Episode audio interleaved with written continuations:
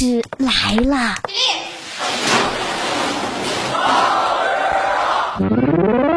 南方怎么还没暖气？这几天寒潮毫无征兆的袭击各省。大家都纷纷穿上了厚衣服应对降温。然而南方的朋友们苦不堪言实在太冷了屋里屋外都没法待了。久而久之我们会有个疑问都快二零二三年了南方怎么还没有暖气呢？关于南北方谁更冷这个问题一直是争议不断的。可以说是谁都不服谁。北方人委屈巴巴，出门实在太痛苦；南方人含泪控诉，我们连暖气都没有，屋里根本待不下去啊。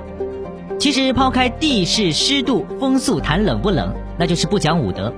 我们对冷或热的感受，并不只是要看空气温度，还有风速、空气的湿度、太阳辐射等等因素。比如，有的时候你看天气预报二十几度，心想今天这个天不错，结果一出门直接就热化了，那很有可能这一天是无风、潮湿、光照强。所以，我们对天气的感受是上述这些因素一起影响的，这也就是咱们常说的体感温度。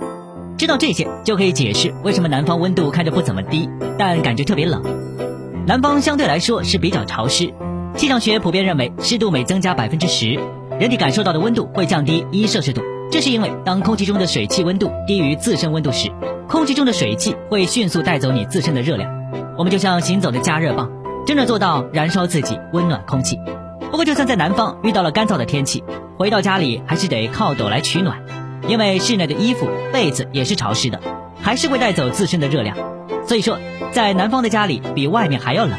但是这也不意味着北方干燥，体感温度就比南方高。首先，北方本身空气温度就低，零下十摄氏度的温度下，体感温度再高也达不到零上。要是再遇到下雪或者是大风天气，出门就觉得好像有人在扇自己嘴巴，冻得脸生疼。南方湿冷的受害者主要集中在传统供暖界限秦岭淮河一线的南部，这部分地区冬季绝大多数时间的体感温度都低于八度。这里我们要提示一下，当体感温度低于八度的时候，就会感觉到非常的冷。所以咱们南北方各有各的冷法，大家也不用吵了。那么问题来了，既然南方部分地区这么冷，怎么就没有集中供暖呢？这个主要有以下的一些原因：第一个，南方气候潮湿，下雨天比较多，供暖的设备在这种气候环境下。很容易被腐蚀破坏，用不了多长的时间，所以南方并不太适合修建集中供暖设备。另外，南方使用暖气时间少，使用率低，南方入冬一般都比北方晚，立春暖和的时间又比北方早上很多，一年中最冷也就两个多月时间。如果安装暖气，使用的时间并不长，而且暖气的建设成本很高，因此在南方就比较少修建暖气。因此，由于经济、资源、环境等限制，南方暂时还不能像北方一样集中供暖。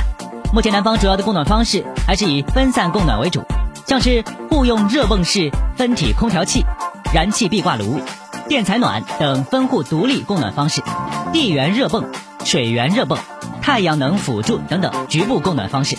当然了，有条件的南方小伙伴也可以挑选有集中供暖的小区。